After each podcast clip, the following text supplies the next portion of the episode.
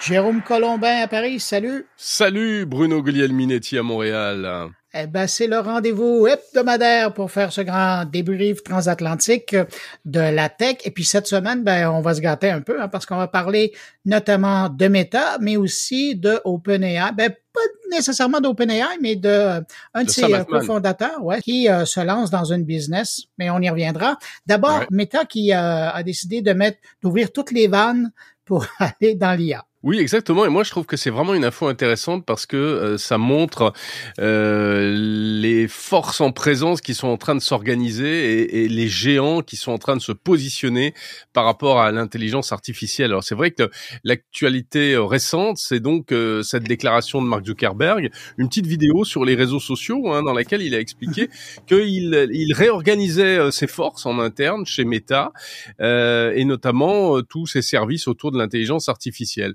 Alors, euh, on parle plus de métaverse chez Meta, mais ça y est, on va ben, parler. Quoi qu'il a, il a fait mention hein, que ça pourrait aussi servir. Oui, exactement. Alors c'est un peu. C'était habile de sa part. Hein. Ouais, c'est un peu moqueur quand je dis ça parce que tu as tout à fait raison. C'est que il peut y avoir des, des points de convergence. Euh, c'est vrai que tu mets métaverse plus intelligence artificielle, c'est le bonheur. Et alors en plus, il nous fait miroiter euh, le, ce, ce, rêve de l'intelligence artificielle générale, hein, la fameuse IAG. Donc, euh, il attaque très très fort Zuckerberg. Ouais. Mais, mais je trouve ça intéressant parce que, ben, d'une part, évidemment, ça fait presque un an là, que tout le monde est, à la course là-dessus. Eux avaient travaillé de leur côté. Bon, l'intelligence artificielle, c'est quand même pas inconnu pour eux. Tout ce qui est euh, algorithme euh, qui fait euh, carburer l'expérience sur, sur les différentes plateformes de méta, c'est basé sur de l'intelligence artificielle qui analyse le comportement des gens. Mais là, de vraiment là, lancer le cri d'assaut en disant, nous, on y va pour mm. l'intelligence artificielle généraliste, c'est pas rien. Là. Ouais, alors je pense que comme moi, tu dois te dire, oui, bon, c'est encore un truc que Zuckerberg a trouvé pour euh, euh, soigner son image, hein, pour oui, puis encourager les investisseurs aussi. Et encourager les investisseurs et rassurer les investisseurs qu'il voyait partir sur son truc de métaverse, alors que tout le monde parlait d'IA, euh, il commençait à être un peu en décalage, le garçon. Donc il avait besoin d'envoyer un message comme ça, c'est sûr.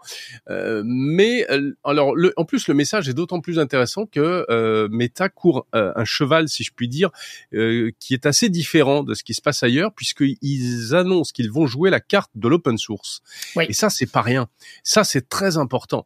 Euh, ce qui explique d'ailleurs que euh, le français Yann Lequin, qui travaille, qui dirige la recherche fondamentale chez Meta, lui aussi parle d'open source tous azimuts.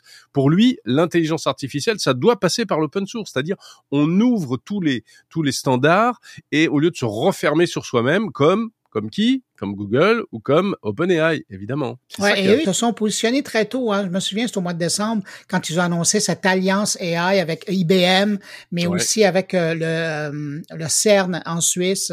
Il y a la NASA qui embarque là-dedans. C'est un beau positionnement. Enfin, comme, comme image, là, en se disant, nous, on travaille pour l'open source pour que tout ça soit disponible aux gens. Tu vois, récemment, je partageais le plateau euh, avec un responsable de Meta dans l'IA qui est situé à Montréal, et c'est la même chose qu'elle disait pour eux, ce qui est important, c'est de s'assurer que le développement qui se fait dans l'intelligence artificielle soit accessible à tous et non pas gardé euh, par un seul joueur pour devancer euh, tous les autres. Mais alors ça, je pense que là aussi, il faut aller au-delà des mots et comprendre pourquoi ils font ça. Ils font pas ça parce qu'ils sont gentils, hein. Mais ah bah non, bah non, bah non. Ils font ça un parce qu'ils sont en retard, deux, parce que, euh, enfin, parce que oui, ils sont en retard. Oui, bah, ils sont ni Google ni euh, ni Microsoft, hein, donc euh, ils sont en retard au moins en termes d'image. Ils n'ont pas l'image de, des plus actifs dans ce domaine. Donc c'est une manière de se différencier. C'est peut-être aussi la pression. Et je pense que Yann Lequin, lui, est, sincère par rapport à ça, parce que lui, c'est un chercheur qui vient du monde académique. Donc pour lui, il est, très attaché à ça. Moi, je l'avais rencontré il y, a, il y, a, quelques années et il a insisté lourdement là-dessus, hein, sur le fait que, d'ailleurs, il avait accepté de travailler chez Meta à condition que Zuckerberg l'autorise à publier euh, toutes ses recherches euh, ah dans le circuit académique traditionnel. Donc il a, il a, toujours été attaché à ça. Et leur modèle euh, Llama est, je crois, pour une bonne part en open source. Après, il faudra voir aussi sur la durée, parce qu'il y en avait d'autres qui avaient promis de faire de l'open source et de rester ouverts. Hein euh, suivez mon regard. Est-ce que tu penses à OpenAI? Bah évidemment. Et puis ils ont bifurqué. Et là, quand tu lis entre les lignes chez Meta, ils disent on essayera dans la mesure du possible au maximum euh, de euh, partager euh, nos trucs en open source. Mais le, détail est dans les petits caractères à, la fin. Exactement, exactement. Bon voilà, donc ça c'est pas mal. Et puis ils ont aussi, euh, ils annoncent aussi qu'ils vont, il leur faut, il faut du hardware pour ça, il faut des cartes graphiques, il faut de la puissance de calcul, et donc je sais pas si t'as vu, ils vont, ils annoncent qu'ils vont acheter 350 000 cartes graphiques de, de Nvidia, euh, etc. Donc euh, là, es-tu en train de me faire une passerelle pour enchaîner sur le prochain sujet? Comment, comment tu as deviné? Ben, C'est très fort de ta part, merci beaucoup. Non, parce que justement, tu parles des cartes graphiques et à l'heure actuelle, puis tu mentionnais Nvidia, c'est le gros joueur. Je les avais vus, je pense que c'était dans une présentation de chez AWS où euh, ils étaient là aussi pour présenter euh, leur, euh, nouvelle carte graphique qui, allait changer l'expérience des gens qui, qui justement travaillent dans le domaine de l'intelligence artificielle. Mais là, ce qu'on est en train de voir, et je suis tellement content parce que ça confirme une information que moi j'avais sortie à l'époque quand Altman s'était fait montrer la porte. Ce qu'il avait fait, c'était que ça héritait pas mal le conseil d'administration, le fait que pendant que d'un côté il s'occupait d'OpenAI, mais de l'autre côté il était en train de, de chercher du financement dans les dans les pays arabes pour démarrer un compétiteur qui allait fournir, non mais quand même, ah, il allait créer la matière première pour euh, par la suite la revendre à OpenAI. Habile. Ben c'est alors oui, c'est malin. Il y a, il y a un côté business, euh, c'est sûr. si ça marche, il va se faire du fric, puisqu'apparemment ça se confirme. Hein, ça, on n'a pas encore beaucoup de détails, mais tu as tout à fait raison. Il est en train de faire la, la tournée des popotes pour euh, avoir de l'argent pour monter un réseau d'usines en fait pour concurrencer Nvidia.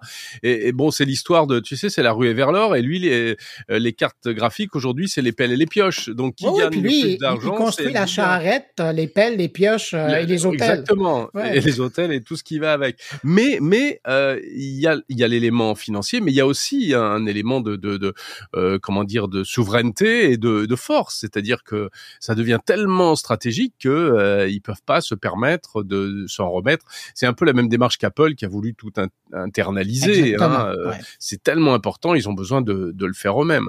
Donc voilà, ça c'est vrai que c'est c'est aussi un, un, un mouvement techno, tectonique qu'il faut vraiment surveiller parce que à mon avis ça va ça va vraiment changer les choses dans les, dans les mois, les mais, années. Mais là, tu vois, quand tu le prends de cet angle-là, Jérôme, on est presque dans le géopolitique. Hein? Ah, euh, c'est pas pour rien que le, gouvernement américain a financé la création d'usines sur le territoire américain. D'autres, euh, l'Europe a financé euh, la création d'usines sur le territoire européen parce qu'effectivement, on veut pas être à la solde de Taïwan qui d'un jour ou l'autre va peut-être devenir chinois. Tout à fait. Il y a, y, a, y a, énormément de pression là, là-dessus sur les microprocesseurs. Et, les, microprocesseurs, je ne t'apprendrai pas, tu le sais parfaitement, qu'il y a deux, il y a deux volets. Il y a la conception et il y a la fabrication.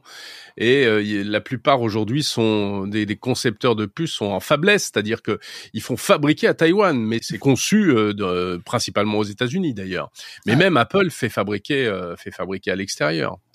Bref, ah enfin voilà. Et puis en plus, tout ça nous prouverait presque, mais on, on en parlera dans un, dans un, un prochain débrief, mais ça nous mène aussi vers ce qui se passe ici en Europe avec la réglementation européenne sur l'intelligence artificielle qui est en train de se préparer, où là aussi on parle beaucoup d'open source. Mais bon. Et il n'y a pas que des gens qui sont en faveur de la chose.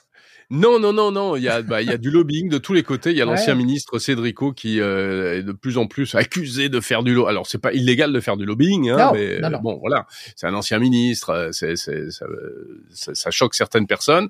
Euh, voilà. Mais bon, on va pas ouvrir le dossier maintenant parce que on n'en sortirait pas. Je te propose qu'on en reparle la prochaine fois. aïe, aïe, aïe. Ben, de toute façon, le lobbying dans le monde de la technologie, c'est un sujet en soi et ça vaudrait la peine d'y revenir. Hey, Jérôme, on, eh parle de quoi dans mon numérique? Alors, on parle, devine de quoi on parle, on parle d'un anniversaire, on parle des 40 ans du Macintosh. Euh, c'était quand même pas rien. Hein. Ça te rajeunit pas hein? Moi, j'ai pas connu ça. Ça rajeunit pas. Oh, oui, ça va, ça va. Mais si, bien sûr que si.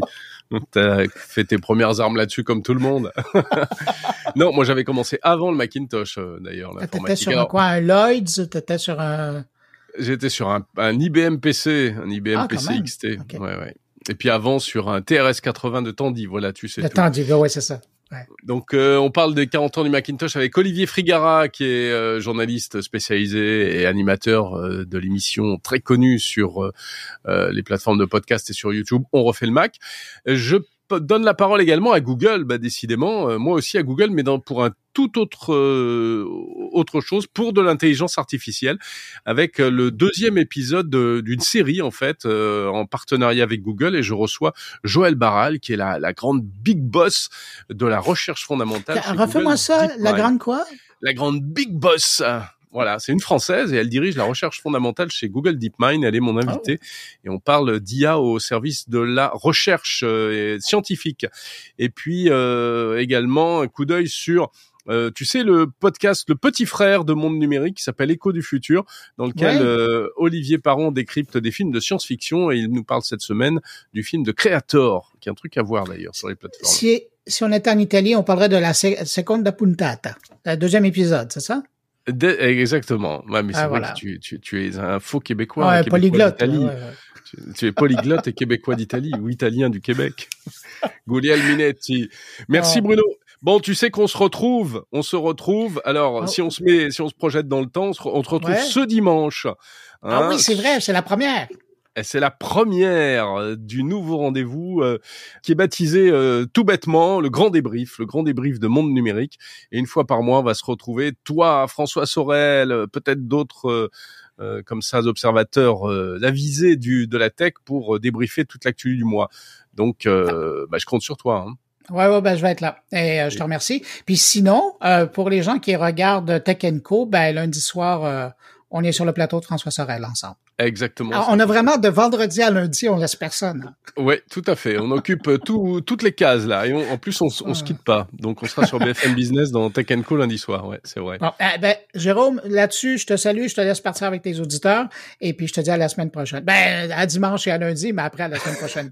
à dimanche et à lundi. Et je salue, euh, moi aussi, tous tes auditeurs. Salut. Bye bye. Salut.